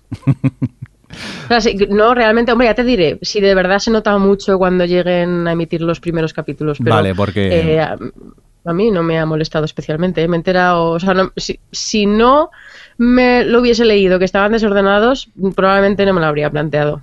Muy bien, pues nada, ya De me momento, comentarás porque esta sí que me la voy a dejar para ver de cuando ya estén todos los capítulos para verla de un Ordenado. de un tirón. Me los pones ordenados. Sí, me la pone ordenado. Esta cómo va. Venga, vamos a continuar con más cositas. Adri, nos tienes algo que has encontrado en, en una web, ¿no? Una cosa muy chula. Sí, en Aullidos. No es que me hizo gracia porque yo creo que aquí también nos metemos de vez en cuando con esto de las traducciones de, de los títulos de las películas o de las series también, Hmm. eh, cuando las emiten en España. Y en Aullidos, que es un blog que está dedicado al mundo del terror, la ciencia ficción, bueno, sobre todo terror, yo creo, ¿no, Alex? Que es que yo no lo leo mucho. Sí, es principalmente de terror. Pues eso, terror. Pues eh, se decidieron, em, como en el, mundo, en el universo del terror, a ver, como en el tema este de las traducciones de los títulos, parece que tenemos que exponerlo todo en el título, que, se, que quede muy claro el tipo de película que vas a ver, em, hicieron una- han hecho una recopilación con las, las coletillas más comunes en, en el género de terror eh, con los títulos de las películas. Entonces, por ejemplo, eh, tenemos eh, coletillas como lo que sea mortal, lo que sea de la muerte, lo que sea del infierno, y hay unos chorros de películas que llega a un punto en el que realmente es absurdo. Por ejemplo, en el tema del mortal, eh, por ejemplo, Aliens Predators, Cosmos Mortal, especies, especie mortal, porque tienes que explicar que es mortal, porque si no, no voy a ir a ver la película. Encuentros, eh, digo el título traducido más o menos eh, literal, ¿vale? No voy a ponerme aquí a hablar en inglés. Encuentros en, en la puerta de Raven, eh, magnetismo mortal. Eh, Killer Mountain, montaña asesina, ascenso mortal. Eh, bueno, de la muerte. Eh, espérate que tengo por aquí a Reality Check, Reality Mortal. La isla de las la gente serpiente, Vudú Mortal, lógico. Bueno, no sé Eh, qué título es peor, ¿eh? bueno, eso, eso es otro tema. Pero, pero sí, de Tingler, el, el agujón de la muerte, que es que, sí, muchas de estas es simplemente a la palabra que sea, le añaden el de la muerte para que tú como espectador sepas que es una, es una película de terror y luego ya te pondrán en- también en el póster hay gente gritando y todo muy oscuro No y es, esto. no es cierto, Adri. Por Pero- ejemplo, estoy viendo el de eh, Amityville 3D, que eh, Sí. aquí la tradujeron Amityville 3D, y ahora luego eso sí dijeron El Pozo del Infierno. Entonces, Claro, por eso tiene que ya no que no vale, hay que ponerle su título, que porque sí. si no no lo entienden, Claro. que hay un pozo que es del infierno. Pero era como las pelis de, de acción en los 90 con el total. Sí. El desafío total, el, tensión total, todo eso. Eh, A pondremos mí me hace gracia hay Eh, una... eh, Didi, No, No, que- me hace gracia que, por ejemplo, hay algunos títulos, como aquí te comentan en el artículo, que son incluso spoilers directamente, como el de La Semilla del Diablo. Sí, ese siempre, sí, a mí es uno de esos casos que me fastidia mucho decir el título en español porque es spoiler. Luego tienes los casos de, hay una, hay una eh, que es Embrio, que en español es criatura infernal, pero luego tenemos Born, que es el embrión del mal. Eh, en fin. Pondremos el enlace en el, en el post de, de- Sí, es del podcast muchas para que podáis eh, leeros este interesante artículo de aullidos.com porque vaya tela con los eh, tra- traducciones. Tipo, eh, gente bajo la escalera, el sótano del miedo. Claro, es Eh, eh, qui- sí, va todo ese rollo. Be- Behind the Wall, que aquí se llamó El Faro del Miedo. que no tiene nada que ver. Fatal, Fatal Games, Olimpiada de el infierno. Mortal. O mortal, bien. sí. No, Olimpiada del Infierno Mortal. Sí, Por también. Pues Olimpiada del infierno mortal de- del miedo, de la muerte, yo qué sé. Se nos va, se nos va. Venga, que se nos va la pero vamos a continuar con más cositas. Tenemos eh, buena noticia para los fans eh, de las series porque tenemos nuevo canal, ¿no, Adri? Bueno, eso de buena noticia para los fans de las series, lo, ahora lo debatimos. Pero por contar, pues sí, el Canal Plus Series ha abierto, bueno, Canal Plus ha abierto un nuevo canal, que es Canal Plus Series, en el que, que ya está, ya está disponible desde el 1 de diciembre, yo creo, que además está en el paquete básico, o sea que no, no es, no cuesta dinero mm, extra. Em, en el que bueno pues van a emitir las series que tenían ya en Canal Plus 1 y que emitían en Canal Plus pues la- que es- las van a poner aquí y además pues van a seguir emitiendo aquí series nuevas. Han hablado de que van a emitir mm, y van a intentar emitir mucha serie europea. En plan pues bueno ya ya emitieron hijos de tercer rate pero bueno pues eh, británicas nórdicas que ahora se llevan mucho y todo esto. Van a emitir las que algunas novedades que llegan ahora como de Blacklist o Orange is the, is the New Black o o Max Test of Sex o la de Michael J. Fox, bueno, eh, que van a, van a emitir muchos títulos, pues en cualquier página de noticias tenéis ahí el chorro de, de series que van a emitir. Luego, pues bueno, hablaban de, de que por supuesto lo van a emitir en versión original, subtitulado, que lo van a intentar a- el estreno pegar mm, lo más posible a Estados Unidos, que van a estar disponibles en Zombie, que es el servicio este de streaming eh, que tienen que tiene Canal Plus. Luego no, eh, que eh, no, yo pensaba que bueno, en- esa noticia me alegró por el punto de que a lo mejor se planteaba en algún momento hacer producción, más producción propia, porque ya hicieron crematorio y que fue de Jorge Santos, series que están muy muy bien y no han seguido haciendo más y no parece, han dicho que de momento no hay pasta para que se pongan a hacer producción propia, así que por ese sentido no, no esperemos. Y, mm, y luego, bueno, a ver, para que hablemos, hablemos un poco del debate. Esta es una serie, o sea, un canal que han publicitado ellos como el canal que han pensado para seriéfilos. Y a mí me parece que, que no, aporta nada, porque siendo, siendo justos, los otros canales como Fox o AXN o TNT llevan ya años eh, ofreciendo estrenos eh, pegados a Estados Unidos, ofre- ofreciendo todo tipo de series eh, en versión original subtitulado cuando saben que el público es mínimo. eh, y realmente no me parece no me parece que esté aportando nada nuevo Canal Plus Series aparte de subirse un poco a la burbuja de esta serie fila que hay que, que sí que lo vería como una propuesta si más allá de emitir las series hicieran un contenido original relacionado con el mundo de las series, que hubiese documentales, que hubiese programas, que hubiese eh, incluso entretenimiento en relación a todo esto. Bueno, tienen una iniciativa que es el, el el Spoiler Hotel, que van a entre- entrevistan a algunos blogueros y, podcasters y cosas de, bueno, y demás sobre el mundo de las series, pero que ni siquiera van a aportar demasiado por el lado este, ¿no? De la programación propia con respecto a este tema. Entonces, no sé, a mí que me parece fantástico, ¿no? Que haya muchas más opciones y que, que si de verdad apuestan por series distintas que no sean las mismas de siempre, como volver a emitir Breaking Bad desde el principio, eh, me parece estupendo, pero tampoco me parece la gran noticia que, que parece la sensación, me da la sensación que es ahora mismo en el mundo de las series en España. Bueno, no sé pero qué pensáis de todo esto. quizás un poco apuntarse al carro ahora de que el tema de las series parece que está tan, tan de moda y que todo el mundo ve series, pues es una manera quizá de, de, de publicitarse y de conseguir espectadores para, para ese canal. ¿Por qué no? Sí, Hombre, sí, no, claro, sí, a mí- sí, a mí como, como, como iniciativa para, bueno, pues ya tenía- tenían sus series, ahora hacen la pequeña marca y, eh, pues bueno, llaman la atención en un momento en el que las series están en auge eh, eh, a otro tipo de público, pero me parece un error que lo vendan y lo venden así, específico para el canal para los fans de las series, el canal para vosotros los que lleváis tiempo eh, ex- eh, demandando que haya una plataforma válida para ver las series y que no las descarguéis. Perdona, esto no es esa plataforma válida.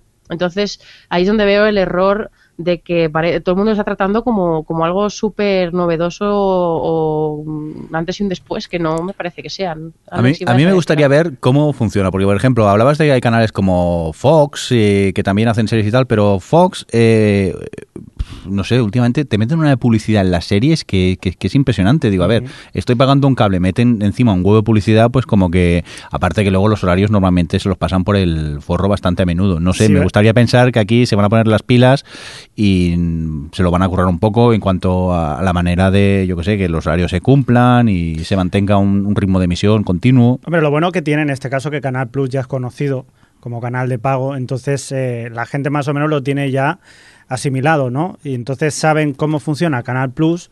Eh, si te gusta cómo funciona y te gustan las series, pues sabes cómo te va a ir por ahí. Yo lo que veo bien que tengan la opción de, de Zombie, que puedas ver eh, vídeo bajo demanda de todas las series, todos los contenidos, dice que estarán disponibles en, en Zombie y eso pues mira, para un seriefilo yo creo que es lo es su punto a favor porque Mm, seamos sinceros, los seriefilos normalmente no vemos la serie a la hora que la dan en, la tele. Ya nos espabilamos y ya la grabamos o, bueno, sinceramente nos la descargamos o nos espabilamos para verla cuando, cuando queremos. A ver, esto se ha posicionado, es un poco como el canal de las series, pero no está dirigido a nosotros nosotros no somos ese público, es el público un poco que se ve de Big Bang Theory, House, y que bueno, que puede contar en este canal, pues una alternativa a eso, a Fox y a XN. A mí me parecía, bueno, un poco como ha dicho Adri, curioso el hecho de que se posicionase como el canal de las series, cuando eso ya estaba Fox, un poco como como ese canal, yo tenía entendido, porque bueno, XN o tal como que tenían también otro, o, eh, otro, no sé, no se veía tanto como el canal de series, pero Fox era eso. Y bueno, eh, lo bueno que tiene esto es el hecho de que llegarán aún más series aquí a España. Porque bueno, así ya, por ejemplo, eso han licenciado de Blacklist, Orange is the New Black. Tienes una forma, pues eso, de que lleguen todavía más series, por lo cual está bien. Pero que no es el canal para la gente que seguimos al día la actualidad televisiva de Estados Unidos claro, Sí, eso es lo que al final quería decir. Que me parece, o sea, que yo eh, conozco a gente que, que tiene Canal Plus y ya las veía en Canal Plus 1 y ahora pues verá más. Y la gente que no le importa ver Orange is the New Black ahora, que tampoco ha pasado tanto tiempo desde que se ha metido en Estados Unidos, ¿no? pero nosotros que queremos estar en el ahora, pues no. Además es curioso porque usan a, los bloggers de televisión que ya se han visto todas las series que van a emitir ellos y además bajadas, es decir que ahí está, que es eso, que no creo que sea eh, ese, precisamente eso no son el público al que debéis dirigir el canal. Exacto, yo cuando estaba viendo lo del spoiler hotel y veía a los blogueros que aparecían ahí, eh, eso es lo que me resulta curioso. Lo que es como, vamos a ver si toda esta gente ya ha visto todas estas series bajadas y las van a seguir viendo bajadas. Y si le sigues haciendo entrevistas y haciendo lo que había hecho, han hecho en streaming, que ha estado muy interesante, que ha estado Alberto Rey ahí hablando pues de un poco del año televisivo y tal, ha estado bien, pero todas las han visto bajadas. Y si lo hacen esto el año que viene, también las habrán visto bajadas.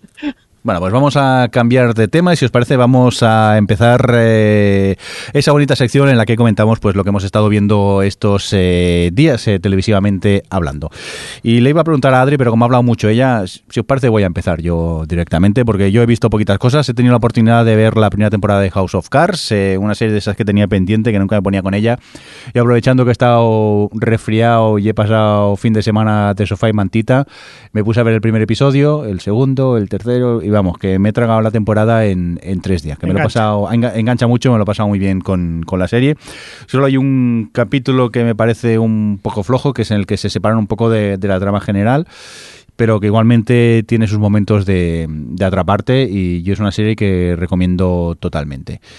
Y ya está, no he podido ver nada más. Tú, Javi, creo que también has visto una cosita solo que quieras destacar, ¿no? Sí, he visto ya, pues eh, por fin ha, acabado la temporada de Boardwalk Empire, la cuarta temporada muy recomendable. O sea, la verdad, si te ha gustado por Walk Empire, durante todo este tiempo no ha bajado. Yo creía que, iba a dar un poco de bajonazo después de la anterior temporada, que fue muy buena, con un villano magnífico. Y en esta, pues quizás no ha habido un villano que sea tan grande, por ejemplo, ha hecho así el Jeffrey Wright, me parece que hace, hace uno de los personajes más hostiables que se hayan visto en la tele. Y, y aún así, no son grandes, grandes villanos, pero sí que pasan cosas muy interesantes, sobre todo por la parte de, Chicago. Eh, Chicago empieza a moverse y pasan cosas muy chulas.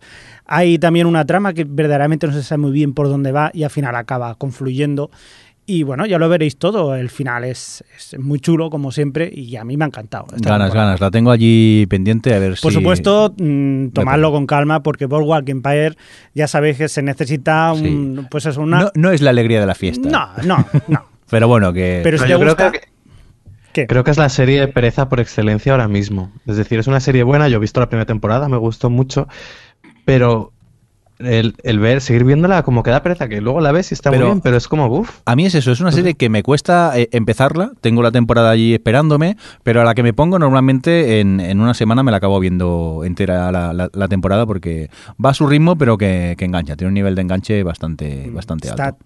muy, muy cuidada, se sigue notando. Quizás no tan con tanto presupuesto como al principio, pero oye, sigue estando muy, muy bien. Venga, pues vamos a seguir con más series y, bueno, con más pelis. No sé qué es lo que has visto tú esta semana, Alex. Pues he visto dos peliculillas, eh, aparte de maratonear de Good Wife, pero Pe- ya hablaré cuando me ponga al día. ¿Peliculillas Eh, o películas? Una de ellas ha sido Frozen, la nueva película de Disney. Me ha encantado. Es, Gran crítica. es eh, bueno, ya venía precedida de críticas bastante buenas que hablaban de ella como la mejor película de Disney desde El Rey León. Yo creo que bueno, más o menos son bastante acertadas porque consigue recuperar un poco el- este Disney más musical eh, y construye una historia que funciona muy bien, ya no solo en el humor, como parecía que últimamente era eh, apostaban más las películas, eh, sino que funciona muy bien en el humor, pero luego te construye muy bien los personajes, te crea una película que, bueno, pese a ser, hacer algunas concesiones por el hecho de ser eso, una película infantil y tal, eh, funciona muy bien en su conjunto, tanto en su faceta musical, como en su faceta comedia, como en su faceta de cuento. Y luego tiene la, particular- la par- particularidad de que es un conflicto diferente al que estamos acostumbrados en Disney. Bueno, que ya venía un poco anunciado en, que aunque sea de Pixar, en, en Brave, donde ahí era el conflicto principal era entre madre e hija. Y aquí, pues eso, también cambia e incluso se ríe un poco de la costumbre esta de las películas Disney, de las princesas que se enamoran a primera vista de sus príncipes. Eh, vamos, que a mí me gustó mucho. Fui a verla con Adri, que creo que ella también, ¿verdad? Bueno, bueno, yo me lo pasé como una enana. yo, eh, que soy muy fusiva con todo en general, lloraba, llegó un momento, bueno, lloraba, a ver, me emocionaba de lo, de lo bien que me lo estaba pasando, en plan, ay, es que me está gustando tanto, y, y me salían lagrimillas. Porque, jo, hacía un montón que de verdad no veía una película de Disney que, mm, que de verdad equilibraba también todas sus partes, eh, toda la parte más divertida, la parte de verdad de construcción de personajes, la parte musical, eh, está, to- está muy muy bien, es original para ser Disney, pero sin perder de vista que es un cuento eh, clásico, como vamos, una fábula de toda la vida, da la vuelta extrañamente, funciona el personaje accesorio este graciosito que ah, bueno que tiene su propia canción que yo creo que Alex y yo nos, nos oía todo el cine de descojonarnos vivos porque es súper divertida. En fin Oh, pero es que además ese personaje eh, funciona muy bien, es el típico, es el secundario gracioso que debería estar ahí para los cuatro chistes, sí. pero luego tiene un par de secuencias que le dan una humanidad que no te esperas. Totalmente, es un personaje que, que, en, que en cualquier otra película no habría tenido dimensión, ¿no? En plan, el, el Enredados, que es una película que era simpatiquilla y que yo me divertí viéndola, pero no, no, no tiene el universo, o sea, el trasfondo que crea Frozen. Eh, el- por ejemplo, el camaleoncito este, pues sí, pues te hacía gracia cuando aparecía con su carita, pero poco más. Y aquí, de verdad que tiene, tiene mucho más pozo el muñequito de nieve. Y luego, eh, no sé si lo has comentado, lo de las voces.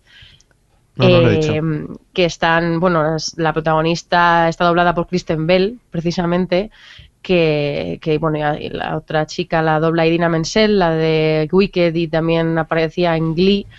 Y la verdad es que las dos están fantásticas. Sobre todo Kri- Kristen Bell le da un, un punto muy divertido a un personaje como es el, el de la chica protagonista, que es como así muy, muy patosilla, muy, muy payasa realmente. Y, y la verdad es que es, estas de esas que. Mira que yo con la animación no soy muy en plan, hay que verlas en versión original, porque bueno, si los dobladores españoles son buenos, aunque se pierda algo en la traducción, no me importa tanto, ¿no? Verlas en las animadas dobladas. Y esta merece mucho la pena verla en original, con esos duetos ahí. Bueno, las canciones no creo que las hayan doblado. Sí, están dobladas también. ¿Están dobladas todas? Claro, Qué ma- Qué, mal me parece. Qué mal me parece. Ese Ah. dueto.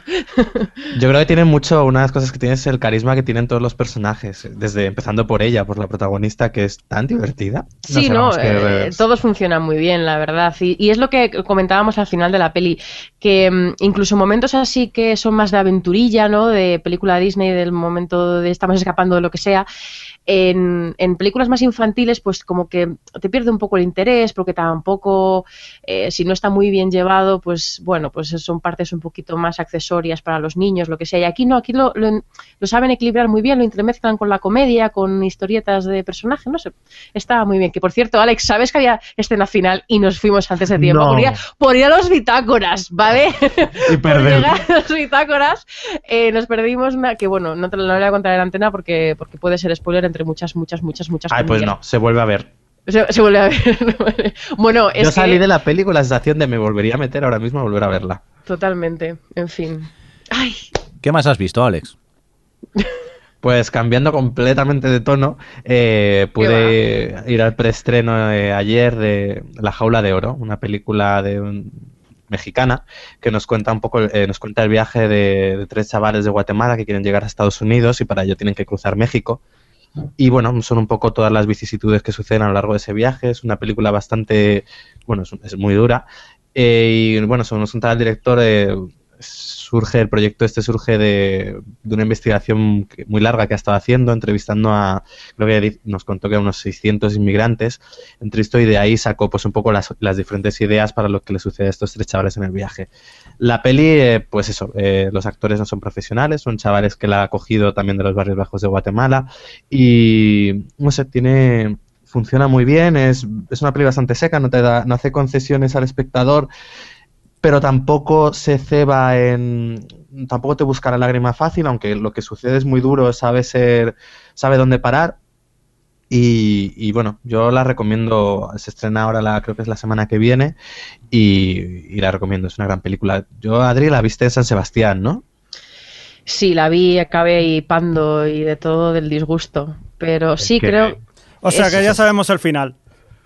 no no no, la No, peli en general realmente la- no es que tenga esa peli en general no es que tenga un mal final sino es, es también lo que se mm, lo que se extrae de todo lo que ves no y como dice Alex no da ninguna concesión al espectador es consecuente con todo lo que está contando y, y luego que mm, la película está rodada y está producida con tanta verdad está muy bien rodada también en el sentido que mm, que eso que tiene tanto realismo que todavía te afecta más y te y te deja con peor cuerpo.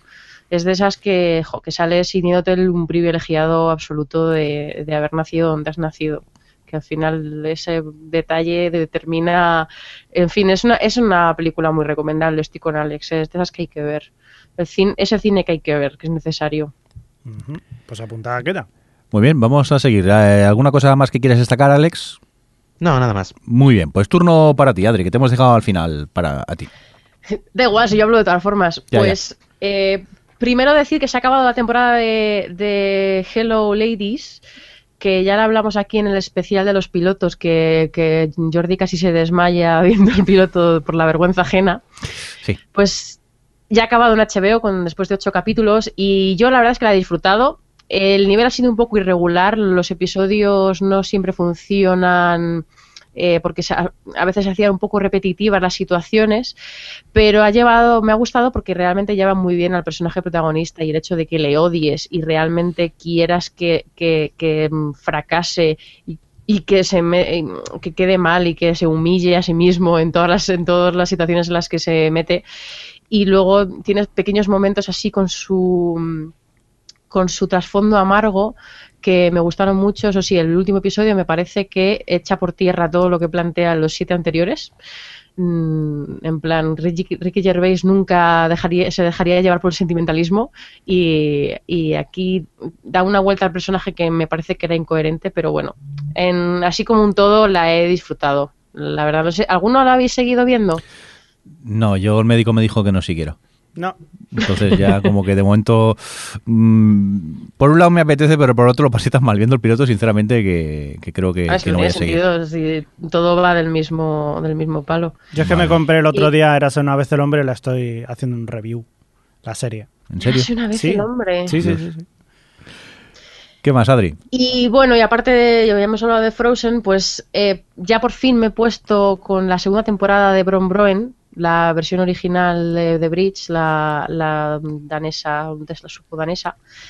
Y me está gustando mucho. Llevo ya cinco capítulos, no sé cuántos son en total esta temporada, Alex. Eh, diez. 10, 10. Bueno, pues entonces voy por la mitad.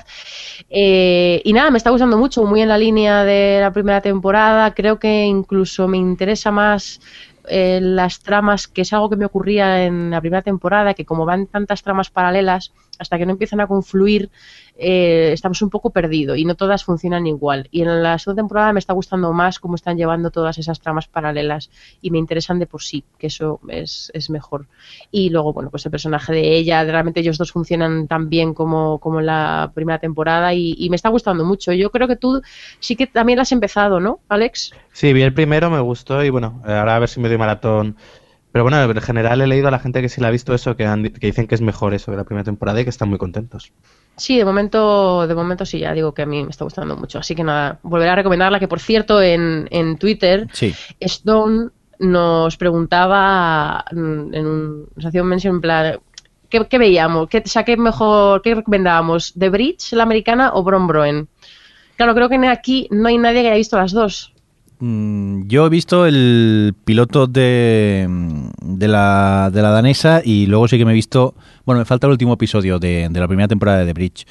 Yo, claro, es que yo es difícil. Aquí es lo que le contesté yo en Twitter, que tenemos el corazón un poco dividido porque unos hemos visto una versión y, otra. Yo The Bridge la recomiendo mucho también por el tema del, bilingüismo, que por ejemplo en, en- en la danesa hay un momento que él le- les dice, disculpad, es que tengo mi danés un poco oxidado. Claro, yo sinceramente no conozco ni danés ni creo que son suecos o sí, suecos, Sí, ¿no? suecos. Claro, a mí me suena todo igual. Entonces, eh, eso lo disfrutas mucho más en la americana porque ves cuando están hablando en inglés o, o en, o en español. Entonces notas más la, la diferencia, ese tema del, del bilingüismo. Pero claro, yo todo el mundo que habéis visto la danesa la recomendáis eh, fervientemente. Entonces, es difícil eh, recomendar una de ellas. Yo recomendaría Bron Broen por el hecho de ver una serie de un país diferente. Decir, por no ver otra, eh, porque series americanas vemos a montones y creo que Bron Broen además te aporta el hecho de estar viendo una serie de otro país eh, situada en un país que a lo mejor eh, no conoces, pero también es cierto que puedes decir que puede, que puede tener de interesante Suecia y Dinamarca. Pues mira, esa es una buena serie también para acercarse un poco a la casuística social que ellos tienen ahí. Y no sé, la recomendaría por esto. Más allá de que una sea mejor que la otra, que como no he visto las dos no puedo Sí, comparar. yo comentar que el- el- los dos pilotos son casi idénticos, ¿eh? Son casi eh, calcaos uno de- del otro. No sé si luego, eh, mientras avanza la serie, que normalmente acostumbra a pasar en las, versiones americanas, eh, va, difiriendo más de, la original, pero eh, en ese caso son clavados un piloto de- del otro. Y yo creo que lo dice Alex, es buena idea, que es una manera de ver series de otro país que no estamos tan, tan acostumbrados. Aunque yo nunca me cansaré de recomendar de, de Bridge, también, que está muy, muy chula. ¿Alguna cosa más que quieras destacar, Adri? No. Pues eh, vamos a aprovechar ya que estábamos hablando de comentarios de oyentes y vamos a leer algunos, ¿no? Por ejemplo, en el blog tenemos eh, dos personas que apoyan la recomendación que hizo Javi la- en el podcast anterior de Peaky Blinders. Tanto Ángel como Miguel Ángel nos dicen que es impresionante y que nada, que, que la vemos. Yo ya le respondí que, que la tengo pendiente, que algún día espero ser capaz de poder verla, pero te que gustará, está... porque a ti te gusta por. Walking Empire, esta no te defraudará, seguro. Otro que nos eh, dejaba un comentario en Twitter era Capitán Cap- Capitaneo BCN, que nos preguntaba hace tiempo que no comentáis nada de Big Bang Theory, soy el único que está disfrutando de esta pedazo de temporada. Yo le respondí que no, la mayoría de gente del podcast no ve la serie, yo la sigo viendo y bueno, que me río con ella, pero que tampoco considero que sea una, una gran temporada. A mí me gustan mucho más las, las primeras temporadas, aunque sí que es verdad que en esta me río mucho más que no en la, en la anterior. Y luego... mm, Sí, perdón Adri, que es que eh, el Hangout va un poco mal. Cuéntanos. No, yo quería aprovechar el tuit de, de Capitaneo BCN Sí. porque nosotros, evidentemente, de las series que no vemos, pues no las hablamos. Entonces, Bueno, eso vosotros. no sé, eh, y- invitar, Que yo las invitar veo. un poco a los oyentes a que si hay una serie de la que no hablemos y que nos quieran recomendar o recomendar a los oyentes que nos lo pongan en el blog o en, o en Facebook, Twitter, lo que sea, porque bueno, también pues las series que no estamos viendo, de las que no estamos hablando, pues de esa forma también hablamos de ellas en, en el podcast. Y Pues también sí. las conocemos nosotros, que tenemos derecho. Sí, porque mirar, a mí Peaky Blinders, Peaky Blinders, cuando habló el Javi, pues pasé olímpicamente, pero si ya dos oyentes me la recomiendan, ya lo veo de ¡Qué otra manera. Digo, a lo mejor sí Pobre que... Javi. es que de este, ya desde que me recomendó la cuarta de giro, ya paso. Bueno, también te recomendé los revenidos. Los revenidos, bueno, ahí acertaste, menos mal. Pues sí, que siempre es bueno que, a ver, que vemos muchas series, pero todas las series del mundo no las podemos ver. Y a veces, eh, claro, es difícil y no podemos hablar de todas las series que, que a lo mejor veis vosotros. Pero que muy buena idea lo de Adi, que siempre nos podéis dejar un comentario diciendo que os gusta tal cosa, que tomaremos nota y mira. Yo, conociéndome, seguro que algún día, cuando me jubile o algo, la tendré allí pendiente para poder, Lo bueno para es poder que verla. verá el piloto y ya tendrá que verlo todo. Sí, ahí está el problema. Mi jubilación va a ser muy entretenida, si es que consigo jubilarme algún día. Y Adri, cuéntanos este tuit de Carmen Moreno, de Carmenia Moreno en Twitter. Pues a ver, es que eh, a raíz del capítulo anterior en el que mencioné Comic Book Men, eh, Carmen Moreno envió un- una imagen porque había estado el día anterior con uno de los que aparecen en Comic Book Men. Y, y está ahí, bueno, me- que me dio muchísima envidia cuando lo vi porque, bueno, es que eh, disfruto mucho con Comic Book Men, la verdad, y me gusta mucho. Lo que pasa es que eso, comentaba que había estado en la tienda ella y que solo estaba uno de ellos y bueno, pues nada, estuve hablando con él y se hizo una foto y muy majos y tal.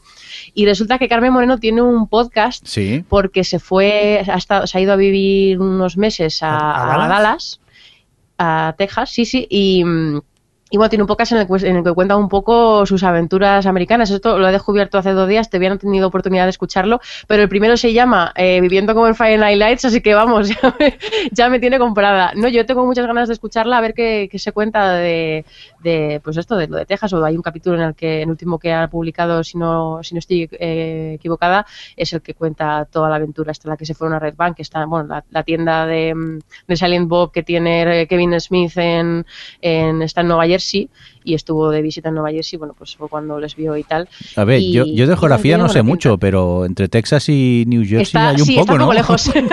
Vamos, Yo que... como todavía no lo he escuchado, supongo que, que, se- que- que estará de viaje por allí, por, Vale. aprovechará para hacer viajes internos o algo, porque desde luego no está a cinco minutos, ¿eh? Yo me he escuchado un, un par de capítulos, eh, tres, Sí. perdón, miento, el de el de Friday Night Lights, luego el de eh, Halloween y luego uno que es un poco de Deadwood que se va a un, a un rodeo y la verdad que está muy chulo, descubres cosas que no que no acostumbramos a conocer de Estados Unidos y es muy muy recomendable. El podcast se llama Carmenian Dallas, lo podéis encontrar en carmenia.es, pero bueno, pondremos el, el enlace en el en el blog por si os apetece escucharlo, que cuenta cosas muy muy muy interesantes. Bueno, pues si os parece lo que vamos a hacer es, eh, nos vamos a ir despidiendo, que ya va siendo hora, ¿eh? que ya no tenemos más noticias y ya va siendo hora.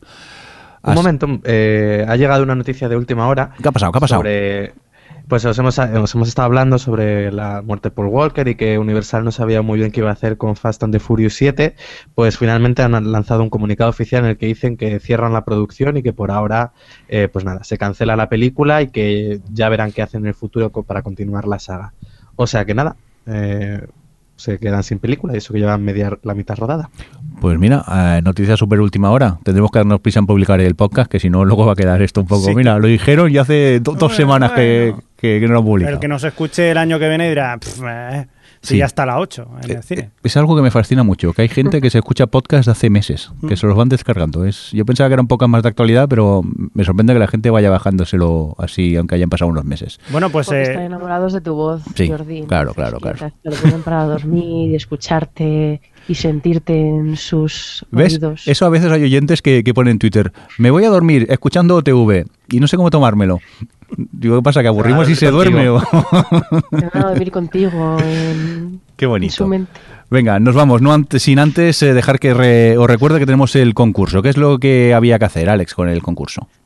Pues contadnos los vuestros tres capítulos favoritos del año con el hashtag TopOTV. Muy bien, en y Twitter. sortearemos entre todos un, el libro de Master of Sex. En Twitter, acordaros, ¿eh? ya también publicaremos un tweet diciendo lo, lo del concurso. sí, sí. Pues nada, que nos vamos. Adiós, Adri, que te metes mucho conmigo. Adiós, Jordi. Alex, que nos oímos en 15 días. Hasta luego. Hasta luego, ves, Alex es más directo. Y Javier Fresco, que adiós muy buenas. Adiós, oyentes del futuro. Recibir un cordial saludo también de quien nos acompañó con vosotros, el señor Mirindo. Hasta luego. Hasta luego. O Televisión Podcast, el podcast de la cultura audiovisual.